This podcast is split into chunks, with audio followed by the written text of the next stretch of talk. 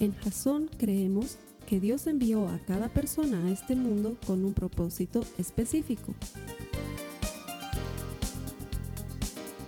Nuestra misión es ayudarte a que tengas una relación personal con Jesús y a través de ella encuentres ese propósito para tu vida.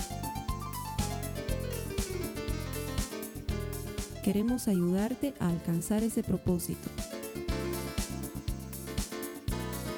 Es nuestra oración que este podcast te ayude a tener visión, a tener jazón.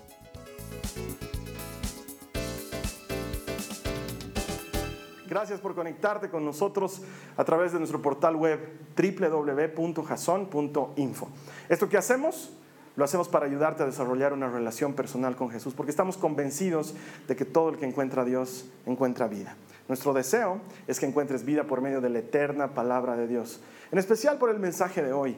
El mensaje de hoy está pensado, está concebido para ayudarte a sanar ese corazón que siente que está pasando por momentos muy difíciles. Dios siempre tiene una respuesta. No estás aquí por casualidad, no te has conectado por esas cosas de la vida que justo iban a hablar del tema que necesitas, sino que Dios, que se preocupa por ti, quiere hacerte llegar este mensaje de su corazón a tu corazón. Así que te doy gracias por conectarte. Bienvenido Jason. A las personas que vienen aquí los domingos les doy gracias siempre por lo mismo. Lo voy a seguir haciendo. Venir a la iglesia es la mejor decisión que puedes tomar. ¿Por qué estás honrando a Dios? Los cristianos nos reunimos el primer día de la semana porque le entregamos a Dios lo primero y lo mejor. Esa es una buena manera de comenzar la semana. Para nosotros y para todo el mundo debería ser así. La semana no comienza en lunes, la semana comienza en domingo. Y cuando tú le das ese día al Señor, le estás honrando con tus primicias. Eso es muy bueno. Así que cada vez que eliges venir a la iglesia, aunque no estés viniendo por el premio, te abres a que el Señor te premie, porque Él dice ser galardonador, premiador de los que le buscan. Gracias por venir a Jasón. Bienvenidos. Vamos a comenzar con nuestro mensaje de hoy. Estamos en medio de una serie que se llama Jonás y habla sobre el profeta Jonás. He tratado de que esta serie nos ayude a responder esa pregunta frecuente que siempre me toca responder cuando hablo con alguna persona sobre el Señor. La gente siempre termina preguntando, ¿es esto lo que Dios quiere de mí? ¿O esto que me ha pasado era lo que Dios quería de mí? ¿Es esta la voluntad de Dios? Y parece ser una pregunta difícil de responder, a menos que nos vayamos a la palabra y entendamos lo que Dios tiene para nosotros. Las semanas pasadas hemos podido distinguir la diferencia entre voluntad, propósito y plan. Hemos entendido que no necesariamente son lo mismo, pero que Dios hace que actúen de manera conjunta. ¿Para qué? Para conducirnos a aquello que Él tiene preparado para nosotros. Voluntad, propósito y plan. Y la siguiente semana hemos aprendido que cuando nos salimos del plan de Dios, a veces para recapacitar vamos a tener que pasar por cosas difíciles. No cosas que el Señor nos mande necesariamente, sino cosas que nosotros nos provoquemos, aunque en muchos casos Dios también va a mandar alguna cosa para que frenemos y entremos en línea en lo que Él quiere que hagamos. El mensaje de hoy ya nos tiene dentro de la barriga del pez. Ahí nos habíamos quedado la semana pasada. Este Jonás para hacerte un poco de, recuerdo, estaba plácidamente durmiendo en un barco que se iba exactamente al otro lado del mundo. Él tenía que ir para Nínive y el barco lo mandaba a Tarsis, al otro lado del mundo. Y cuando estaba en el barco se desató una feroz tormenta, una furiosa tormenta. Pero Jonás, Jonás dormía. Y no sé si te lo dije la semana pasada, pero hay muchas cosas que conectan la vida de Jonás con el ministerio de Jesús. Hay muchas cosas que son increíblemente similares entre ambos. Eh, el hecho de que a Jesús lo conocían como nazareno porque venía de Nazaret, aunque había nacido en Belén. Cuando entre dos de los que iban a ser sus discípulos hablan de Jesús, le dice, el maestro ha aparecido y es el, el Mesías. Y el otro le pregunta y le dice, ¿de dónde viene? De Nazaret. Y le dice, nada, de Nazaret puede salir algo bueno, hay algo bueno que venga de Nazaret. Y ya teníamos en la historia a Jonás, que era un profeta que venía de Nazaret. Es más, los mismos fariseos luego se preguntan si algo bueno podía salir de Nazaret, olvidando la enseñanza que ellos mismos habían recibido y transmitido de que Jonás había nacido en Nazaret. Primera cosa interesante. Segunda cosa interesante, no solamente que Jesús le da validez a la existencia de Jonás citándolo, sino que además hay una figura bien especial entre los tres días y tres noches que pasó Jonás dentro del vientre de una ballena o de un pez o no sé pues qué habrá sido y los tres días y tres noches que Jesús pasó en la tumba. Hay una relación entre muerte y resurrección bien importante ahí. Hay muchas cosas que hacen que sean similares, muchas cosas que hacen que, te hagan entender que algo está pasando en la vida de Jonás que tenía luego que ver con la vida de Jesús. Esto es, esto es muy importante. Este Jonás se duerme en el barco, igual que Jesús se durmió en la barca, ¿te acuerdas? Tormenta, Jesús durmiendo en el barco. Jonás igual estaba plácidamente dormido mientras el barco estaba a punto de destruirse a causa de la tormenta. Estas cositas no están puestas ahí por casualidad en la Biblia, sino que Dios quiere que aprendamos algo muy importante. Pero lo más importante que vamos a rescatar hoy, en el mensaje de hoy, en la prédica de hoy, es lo que se encuentra en Romanos en el capítulo 8, en el verso 28, que es una cita que todos conocemos, la hemos escuchado alguna vez, pero tiene especial significado para nosotros hoy. ¿Qué dice Romanos 8, 28? Está hablando Pablo, nos dice, y sabemos que Dios hace que todas las cosas cooperen para el bien de quienes lo aman y son llamados según el propósito que Él tiene para ellos. Por favor, vamos a leerlo una vez más y me vas a ayudar a leer. Dice, y sabemos que Dios hace que todas las cosas cooperen para el bien de quienes lo aman y son llamados según el propósito que Él tiene para ellos. La parte más difícil de entender, en mi criterio, en la vida de un creyente es cómo es que Dios puede utilizar algo malo en mi vida para hacerme un bien.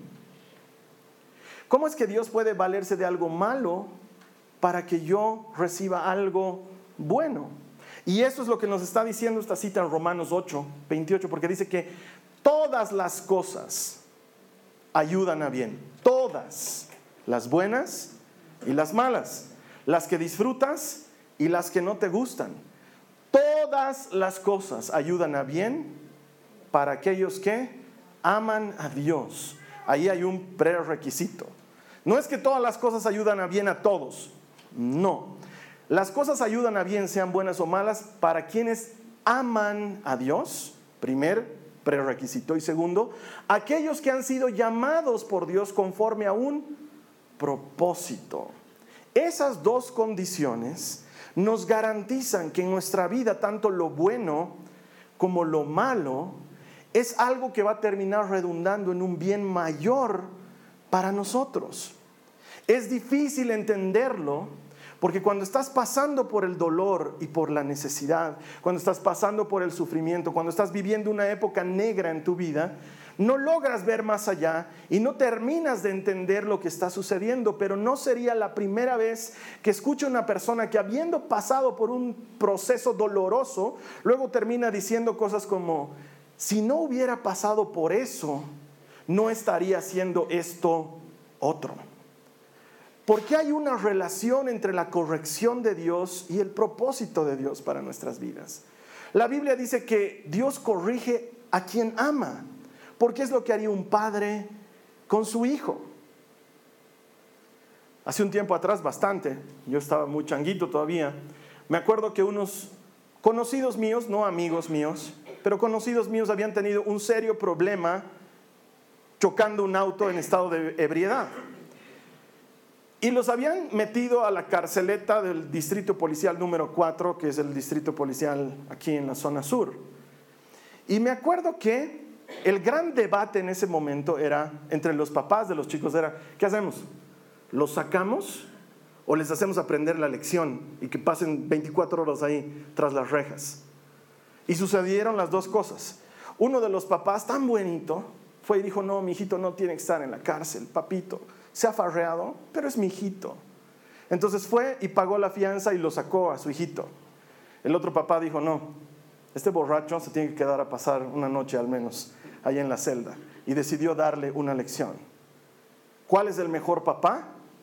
Probablemente sea una discusión grande, ¿no? Yo a mi hijito no le haría eso. Otra cosa es cuando tengas hijos, Carlos Alberto, me decía la gente. Pero el hijo que salió pronto de la cárcel sigue siendo un borracho.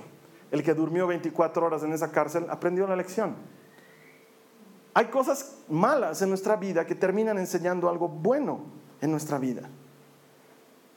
Entonces, el cristiano al enfrentarse a las dificultades, en lugar de pelear contra ellas o llorar o dolerse, que no está mal, pero vivir en, ese, en esa pesadilla de dolor y pleito con Dios, de no me ayudas, no me salvas, no me das nada, tal vez lo que deberíamos hacer es aprender de Jonás y entender que aún la situación más lúgubre puede significar Dios operando en nuestras vidas. Lo aprendíamos la primera semana.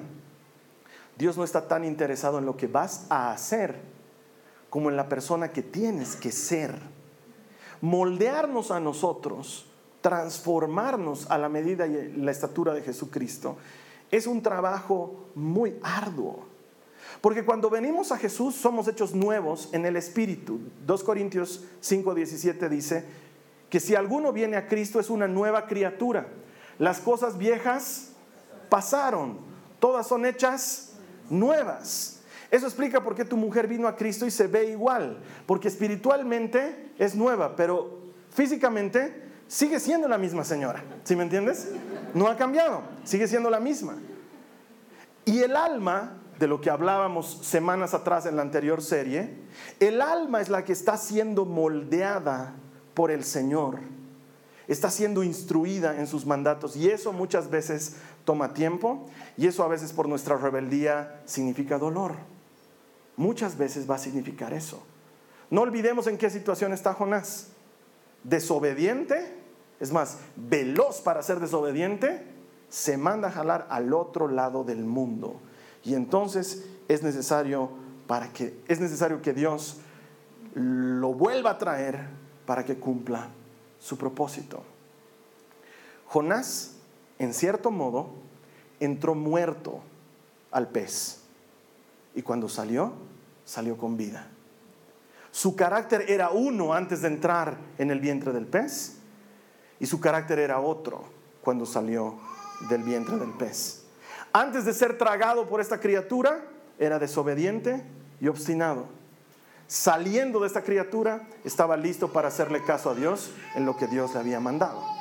Ahí vamos a recuperar nuestra lectura bíblica. Acompáñame al libro de Jonás. Vamos a leer el último versículo del capítulo 1 y luego vamos a leer los dos primeros versículos del capítulo 2. Y vamos a entender cómo es que aún en medio de la circunstancia más oscura, Dios puede estar protegiéndote.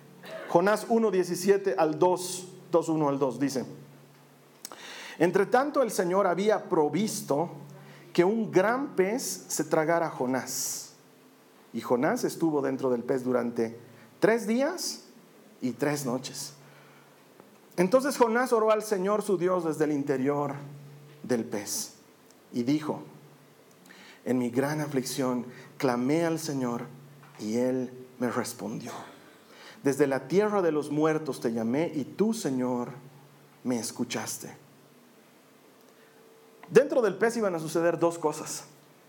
La primera, Jonás iba a mantenerse con vida. Esto lo vamos a ver más adelante.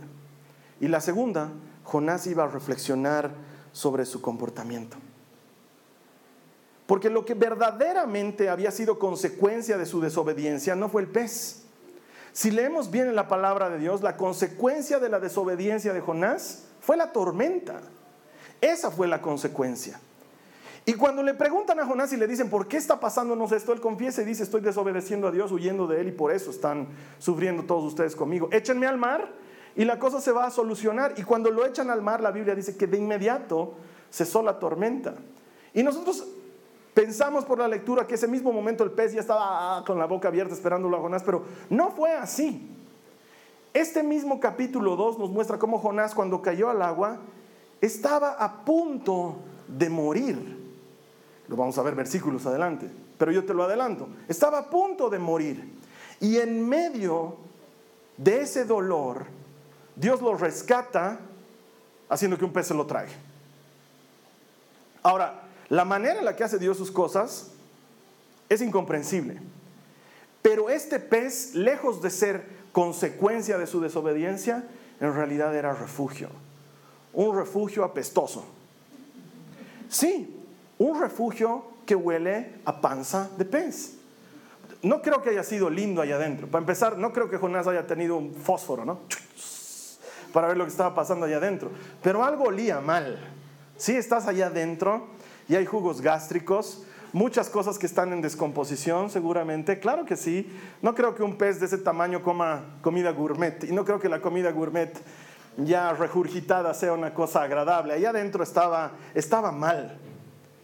Pero esto era lo que Jonás necesitaba para mantenerse con vida, número uno, y para reflexionar, número dos. Porque si votaban a Jonás y Jonás encontraba una lancha salvavidas, a lo mejor no reflexionaba de su conducta. Pero el estar en una situación aparentemente peor que la de una tormenta sirvió para que Jonás se mantenga vivo, pero sobre todo para que reflexione. Si has prestado atención a lo que hemos leído, él decía, desde la tierra de los muertos te llamé. Él se consideraba a sí mismo como, eso fue todo para mí. Esto fue todo conmigo, este es mi final. Y desde ahí, desde donde se considera muerto, Dios lo salva de una manera muy extraña, de una manera muy rara, casi inverosímil. Un pez se lo traga. Quizás te sientes así, solo que no lo has visto de esa manera. Dios es especialista en forjar carácter en medio de una situación imposible. Pregúntale a José de Egipto. Tenía todo un panorama glorioso desde su juventud para transformarse en alguien importante. Sus sueños se lo habían revelado. Sus hermanos, sus padres tenían que hincarse ante él porque él iba a ser grande según lo que había recibido de Dios. Pero parecía que eso no se iba a cumplir nunca en su vida. Termina en una cárcel luego de haber sido vendido como esclavo.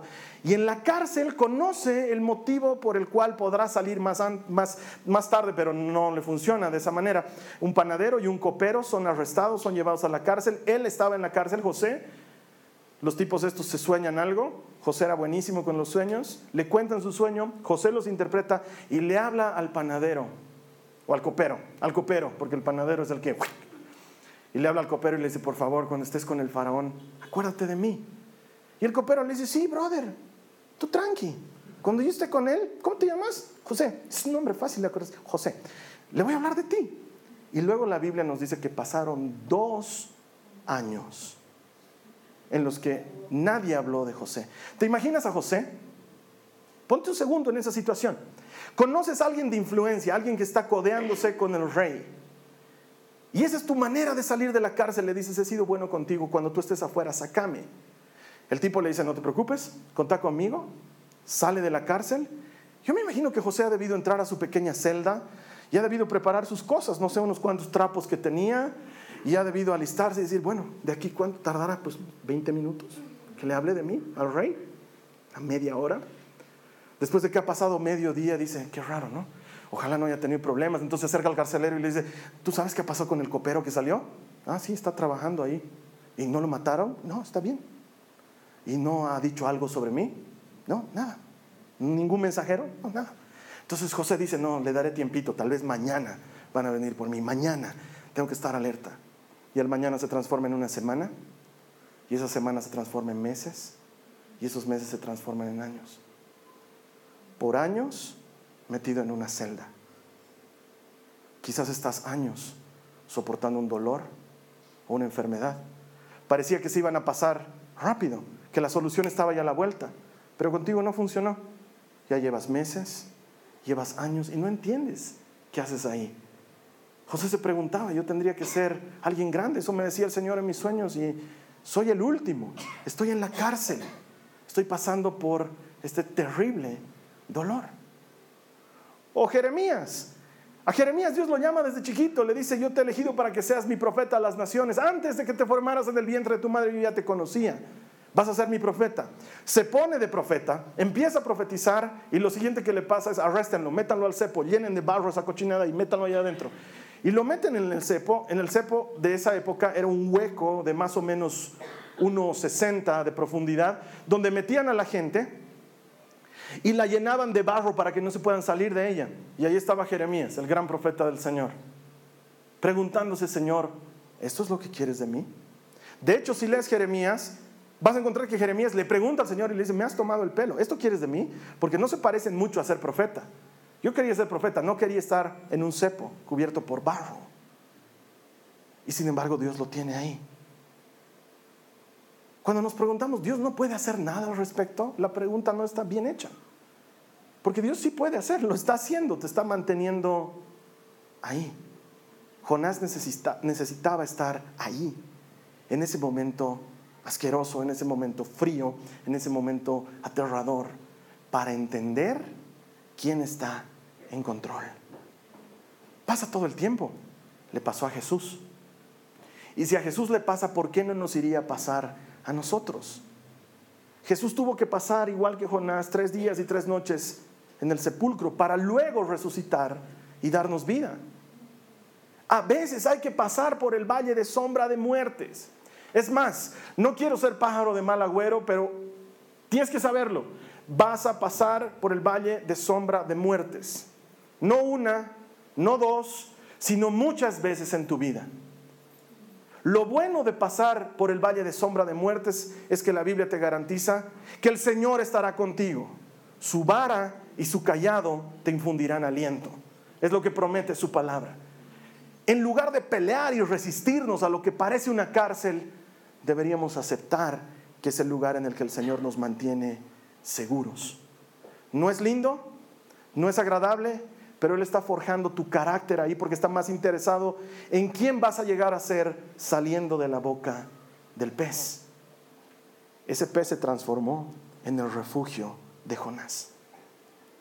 Vaya salvación extraña, porque había muchas cosas que podía hacer el Señor, pero decidió hacer de todas la más extraña. Y sigue hablando Jonás en el capítulo 2, los versos 3 al 6, dice, me arrojaste a las profundidades del mar, está hablando Jonás y me hundí en el corazón del océano. ¿Cuándo ha pasado esto? Cuando lo botan del barco. Las poderosas aguas me envolvieron, tus salvajes y tempestuosas olas me cubrieron. Entonces dije, oh Señor, me has expulsado de tu presencia. Aún así volveré a mirar hacia tu santo templo. Me hundí bajo las, las olas y las aguas se cerraron sobre mí.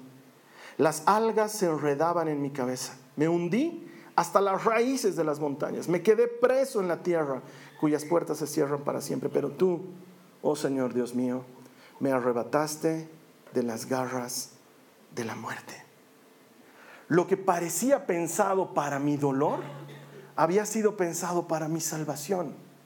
Ese escenario feo al que me tenía que enfrentar, en realidad había sido la manera que Dios tenía de ponerme en un lugar seguro. Dentro de la boca del pez no te vas a morir, Jonás. Es mejor que estar afuera donde casi te mueres. Llegaste hasta lo profundo del océano, casi te mueres y te salvé de la manera que menos esperabas. Porque por alguna razón, cuando nosotros llegamos donde Dios, tenemos nuestra lista de cosas que pensamos que Él debería hacer para salvarnos. Entonces nuestras peticiones no solamente incluyen qué es lo que quiero, sino además cómo es que lo quiero, Señor. ¿no? Entonces, no solamente estoy soñando con el hombre de mi vida, Padre, sino que además tiene que ser alto, tiene que tener las cejas bien tupidas, preferentemente churco porque los lacios no me caen. Que sea trabajador y bueno, honrado, que no beba, que no guste de andar con sus amigos, que el fútbol para él sea poco importante. Que no esté constantemente pensando cómo se las ingenia para salir de casa, no, que tenga una fijación terrible con mantenerse ahí a mis pies. Y para no ser muy exigente, Señor, eh, que tenga un buen auto. Gracias. Y Dios se ríe de nosotros, como nosotros nos reímos. Porque Él es Dios, Él sabe cómo va a hacer las cosas, Él sabe cómo nos va a rescatar, Él tiene sus maneras. Y quiero decirte que las maneras más extrañas de salvar de Dios no se parecen en nada a nuestras maneras de salvar. Porque Él acostumbra a hacer ese tipo de cosas para forjarte en el proceso. Uno se pregunta, ¿por qué? Pero en lugar de preguntarte por qué y vivir lidiando con ese tema, deberías aceptarlo. La mayor parte de nuestras energías las perdemos en luchar contra las dificultades que estamos viviendo, resistirnos a la dificultad, llorar por la dificultad, como si eso cambiara nuestras circunstancias. Cuando lo que necesitamos hacer es lo que hizo Jonás, recordar a Dios, invocar su nombre y acercarnos a Él. En lugar de esperar que las cosas pasen como yo espero que pasen, debería entender que como sea que pasen, Él las ha dispuesto para mi bien, si le amo, si estoy en su propósito. Por eso es que esta es la parte más difícil de entender de las escrituras. Pero la dificultad y el dolor pueden ser camino para que Dios trabaje en nuestras vidas. Después de todo es eso, es una prueba. ¿Estás listo para lo que viene? ¿Estás listo para enfrentarte a Nínive, Jonás?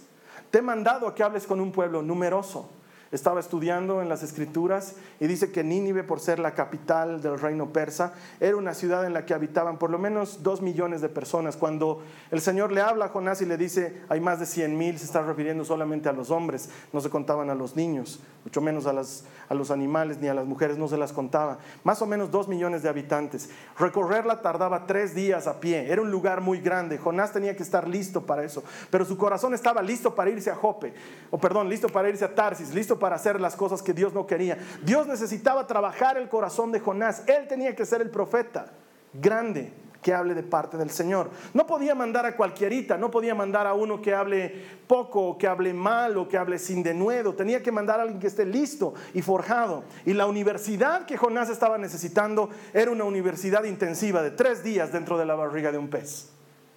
Solo ahí Jonás entendió lo que realmente estaba pasando. La tormenta Solo le avisó que había sido desobediente. La panza del pez le ayudó a entender en qué clase de persona se tenía que transformar.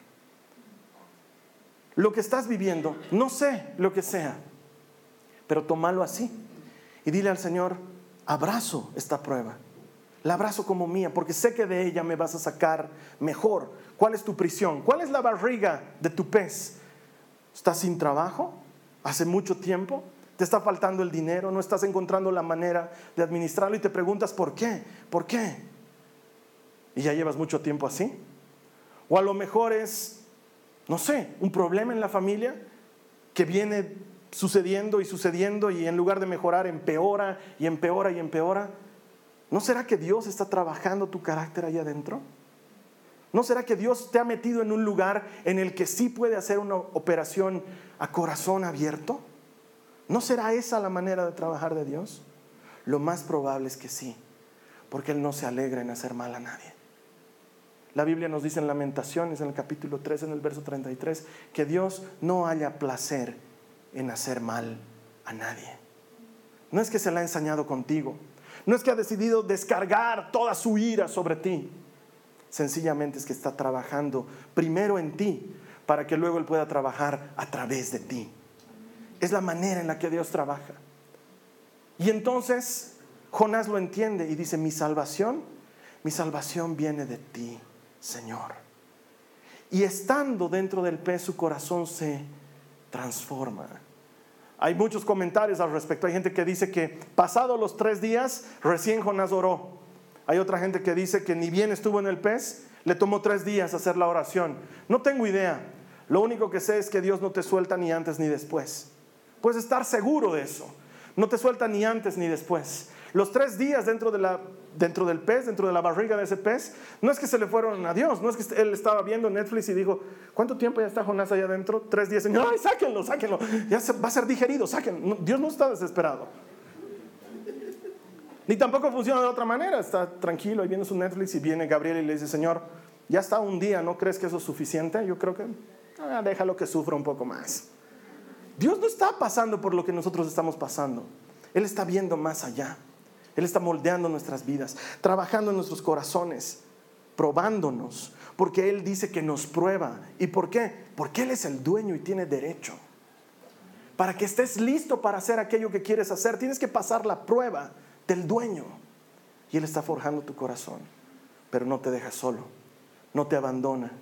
En ese lugar tan oscuro, Él te va a consolar. Mira lo que dice 2 de Corintios en el capítulo 1, en el verso 4. Él nos consuela en todas nuestras dificultades. ¿Para qué? Para que nosotros podamos consolar a otros. Cuando otros pasen por dificultades, podremos ofrecerles el mismo consuelo que Dios nos ha dado a nosotros.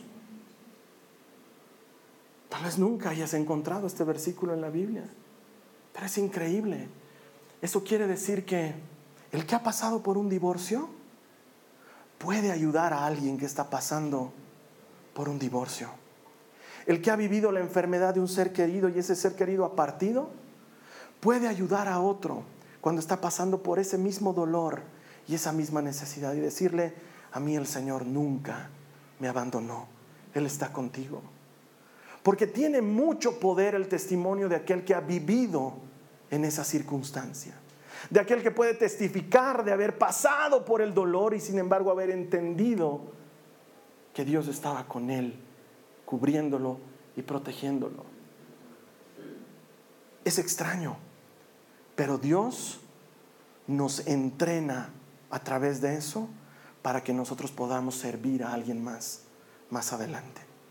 Yo me acuerdo que esa era una idea que teníamos siempre con la Carly desde que éramos muy jovencitos. Alguien estaba pasando por sufrimiento y lo primero que le decíamos a esa persona es, resiste, aguanta, confía en Dios, porque cuando salgas de esta prueba, esa será la prueba de que Dios te ayudó y podrás ayudar a otros contándoles de tu prueba. Dios no permite las cosas por loco ni por accidente. Él de veras está en control. Y esos tres días dentro del vientre del pez van a ayudarte a bien. Solo necesitas volverte a Él. Entonces Jonás hizo lo que todo cristiano debería hacer. Se puso a orar. Versos 7 al 10 del mismo capítulo 2 dice, cuando la vida se me escapaba, recordé al Señor. Y no podemos criticarlos, criticarlo, perdón. A muchos de nosotros nos pasa igual. Solo cuando el zapato aprieta nos acordamos que, ah, ahí está el Señor. Pero quiero decirte, ¿sabes qué? No es malo. A que no te acuerdes nunca de Él, es mejor que te acuerdes también en las malas. Mientras te acuerdes que existe el Señor. Dice, cuando la vida se me escapaba, recordé al Señor. Elevé mi oración sincera hacia ti en tu santo templo. ¿Qué templo si estás en la barriga de un pez? Los que rinden culto a dioses falsos le dan la espalda a todas tus misericordias, pero yo te ofreceré sacrificios con cantos de alabanza y cumpliré todas mis promesas, pues mi salvación viene solo del Señor. Entonces el Señor ordenó al pez escupir a Jonás sobre la playa. Solo entonces. Ahora yo les he dicho siempre, los autores de la Biblia son polite, tratan de hablar en un lenguaje lindo. Pero la verdad es que ese pez lo vomitó a Jonás en la playa. Eso es lo que pasó, ¿sí? Solo después de que Jonás había orado. Me llama la atención la oración de Jonás. De hecho, investigando, he encontrado que toda su oración corresponde a distintos salmos. No oró lo que él quería decir en sus propias palabras, sino oró lo que él quería decir según lo que se le venía a la memoria en salmos. ¿Qué santo templo? ¿Qué sacrificios? Todo está en los salmos. Pero hizo lo que tenía que hacer, orar hablar con Dios. Cuando son tiempos difíciles hay que orar. Es que no tengo ganas. Es cuando más tienes que orar. Es que creo que Dios me ha fallado. Es cuando más tienes que orar. Es que siento que no le importo a Dios. Es cuando más tienes que orar. Cuando estás en el hueco, ahí en lo profundo, ahí hundido, ahí es cuando tienes que decir, Señor, auxilio. Jonás estaba ahí y no se acordaba cómo orar. Entonces echó mano de los buenos salmos. Y empezó a hablar al Señor con algo que él conocía con algo que le era familiar. Lo mismo podrías hacer tú. ¿No sabes cómo orar? Ahí tienes tu Biblia. Ora como oran en la Biblia. Utiliza algún canto. Pero habla con el Señor. En el momento de dolor es cuando más tienes que acercarte a Él. No funciona al revés. Cuando estás pasando por dolor, por necesidad, escaparte de Dios, no funciona. Enojarte con Dios peor. Ay, es que Él no me cuida. Es que Él no permite cosas para mi bien. Se lo ha enseñado conmigo. ¿Tú qué crees que va a suceder? Dios te va a volver a traer. ¿Tú qué crees que va a decir? Ay, está enojadito, esperaremos a que se le pase. Papito, se había enojado. Muy fuerte la tormenta que mandan ustedes. No, Dios sabe cómo tiene que lidiar contigo. Cuanto más tiempo huyas del Señor, más tiempo te va a tomar hacer lo que Él quiere que hagas. Buscar a Dios y orar. Parece obvio y sin embargo muchos de nosotros es lo que menos hacemos en el momento de dolor. Y entonces acudió a Él con salmos. Yo me imagino que hasta cantó. Yo creo que eso fue lo que pasó. Muchas veces en mi momento de peor angustia o desierto, esos momentos en los que ya las oraciones ya no llegan, Siempre me acuerdo de una canción, una sola. No me acuerdo de todas, me acuerdo de una sola. Por alguna razón, cuando estoy pasando por un momento de angustia, hay una canción que viene a mi mente. Es antigua, es más antigua que la vida misma. Esa que dice, Señor mi Dios, al contemplar los cielos, el firmamento y las estrellas mil. ¿La conoces? Al oír tu voz, los potentes truenos y ver brillar el sol en su cenit. Y todos dicen, mi corazón entona esta canción. Cuán grande, cuán grande es, cuán grande. Y de pronto las cosas adquieren dimensión en mi cabeza. Él es grande, es poderoso, me está cuidando. En esta hedionda barriga de pez, me está cuidando y oras y buscas su presencia y Él responde de inmediato. En ese mismo instante el pez vomita Jonás. En ese mismo instante se acaba ese problema. En ese mismo instante se termina todo. ¿Por qué? Porque Dios te está cuidando. Ninguna oración es hecha en vano. Dios escucha a todo aquel que está necesitado de Él. No necesitas un intermediario.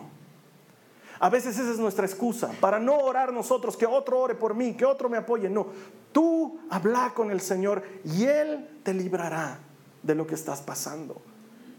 Es lo único que está sucediendo aquí.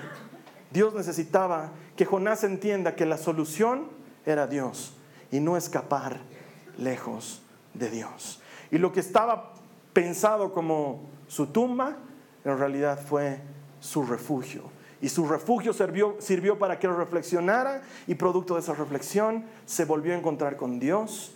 Su corazón cambió. Las palabras de la oración al final dice, Señor, me comprometo contigo, me vuelvo a someter a ti, me entrego una vez más a ti. Y ese cambio de corazón hizo que al pez le dieran náuseas y lo vomitó en la playa. Y Jonás estaba libre tengo una noticia para ti.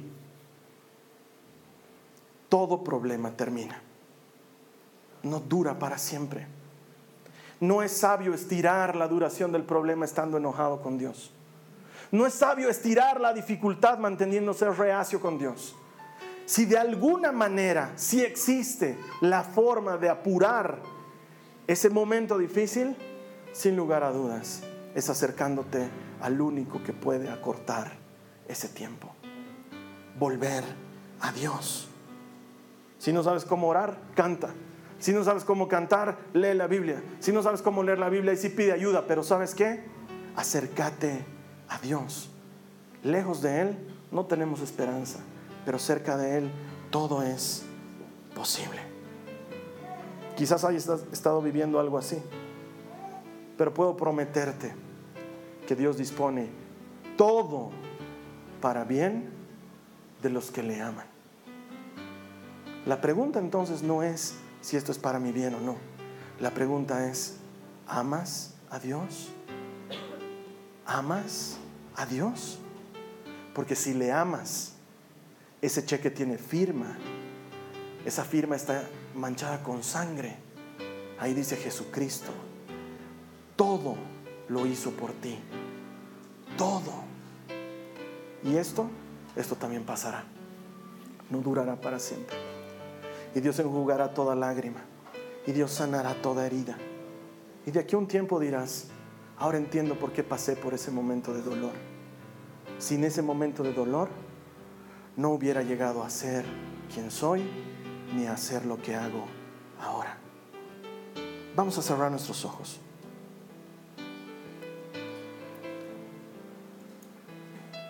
Cierra tus ojos ponte a pensar en qué área ha estado probando el Señor tu fe.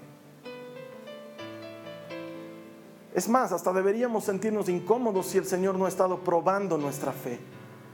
Porque la fe se prueba solo en aquel que la va a necesitar. Y si Dios ha estado probando tu fe, seguro que más adelante Él tiene algo importante que tú harás para Él. Pensa un momento en eso, en qué Dios ha estado probando tu fe. Tal vez estás en ese punto en el que necesitas recuperar tu confianza en Dios, porque te has sentido desprotegido, porque te has sentido solo, o porque has sentido que tu oración no ha sido respondida. Jonás te entiende, él estaba dentro de la barriga de una ballena. Quizás es eso lo que te ha estado pasando. Este es un buen momento para abuenarnos con el Señor. Allá adentro, la única luz que necesitamos es la luz de Jesús. Nada más va a poder encender tu entorno, solo Él. Este es un buen momento para recuperar tu confianza en Dios. Este es un buen momento para que seas tú quien ore por eso. Si tu fe está siendo probada o ha sido probada, si necesitas recuperar tu confianza en el Señor, te invito a que ores conmigo. Cierra tus ojos y dile al Señor, Señor Jesús, te doy gracias. Porque aunque no entiendo lo que estoy viviendo, sé que tú dispones todo, todo para mi bien. Esto terminará. Yo saldré de esto. Quiero recuperar mi confianza perdida. Quiero recuperar mi confianza en ti. Hoy te digo, Señor, como te dijo Jonás, me comprometo contigo, me abrazo de ti, me apego a ti, en ti está mi ayuda. Te doy gracias, Señor, porque tú me vas a sacar de esto. Tú me sacarás adelante. Puedo contar contigo. En el nombre de Jesús. Amén. Amén. En un giro sorprendente de las circunstancias, la siguiente semana va a terminar con Jonás el gruñón. Resulta ser que después de todas estas cosas, Jonás se vuelve a enfrentar a un nuevo problema con su carácter. De ahí vamos a aprender una cosa muy importante. ¿Cuán necesario es dejarle a Dios que sea Dios y que Él haga su trabajo de Dios y yo mi trabajo de humano? Eso lo vamos a ver la siguiente semana. Mientras tanto, te invito a que me ayudes a repartir este mensaje por todas partes. El otro día he encendido el, em, ¿cómo se llama esto? El, el medidor de métricas de nuestra página web para ver desde dónde nos estaban viendo. Literalmente tenemos un puntito en cada continente del planeta. Y eso es gracias a ti, a que compartas ese servicio. Así que te voy a pedir que lo compartas ahora mismo y que nos ayudes a llegar a otras personas, porque juntos tú y yo vamos a celebrar que todo el que encuentra a Dios encuentra vida. Te veo aquí la siguiente semana. Muchas gracias. Esta ha sido una producción de Jason Cristianos con propósito. Para mayor información sobre nuestra iglesia o sobre el propósito de Dios para tu vida, visita nuestro sitio web www.jason.info. Allí encontrarás muchos recursos para animarte en tu relación con Dios, enseñanzas, nuestro blog, prédicas y mucho más. Te lo deletreamos www.jazon.info. También puedes visitarnos en nuestro sitio en Facebook www.facebook.com barra. Que Dios te bendiga abundantemente. Muchas gracias.